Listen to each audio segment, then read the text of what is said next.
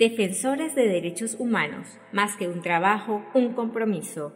El trabajo de los defensores de derechos humanos se mantiene en constante riesgo, sobre todo cuando se tocan intereses poderosos. Sin embargo, los defensores tienen grandes retos.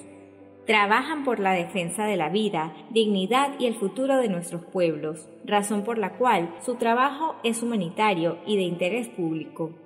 Por otro lado, los defensores enfrentan diversos tipos de impactos psicosociales directamente a su persona, familias y organizaciones.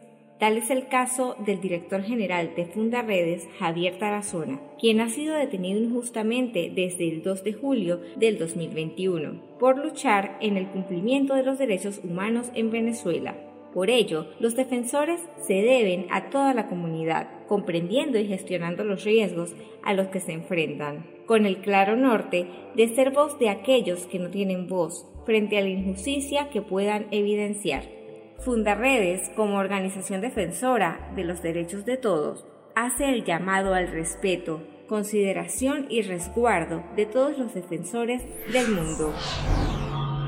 Tú también puedes ser un defensor. Documenta, denuncia y difunde. Fundaredes haciendo tejido social. fundaredes.org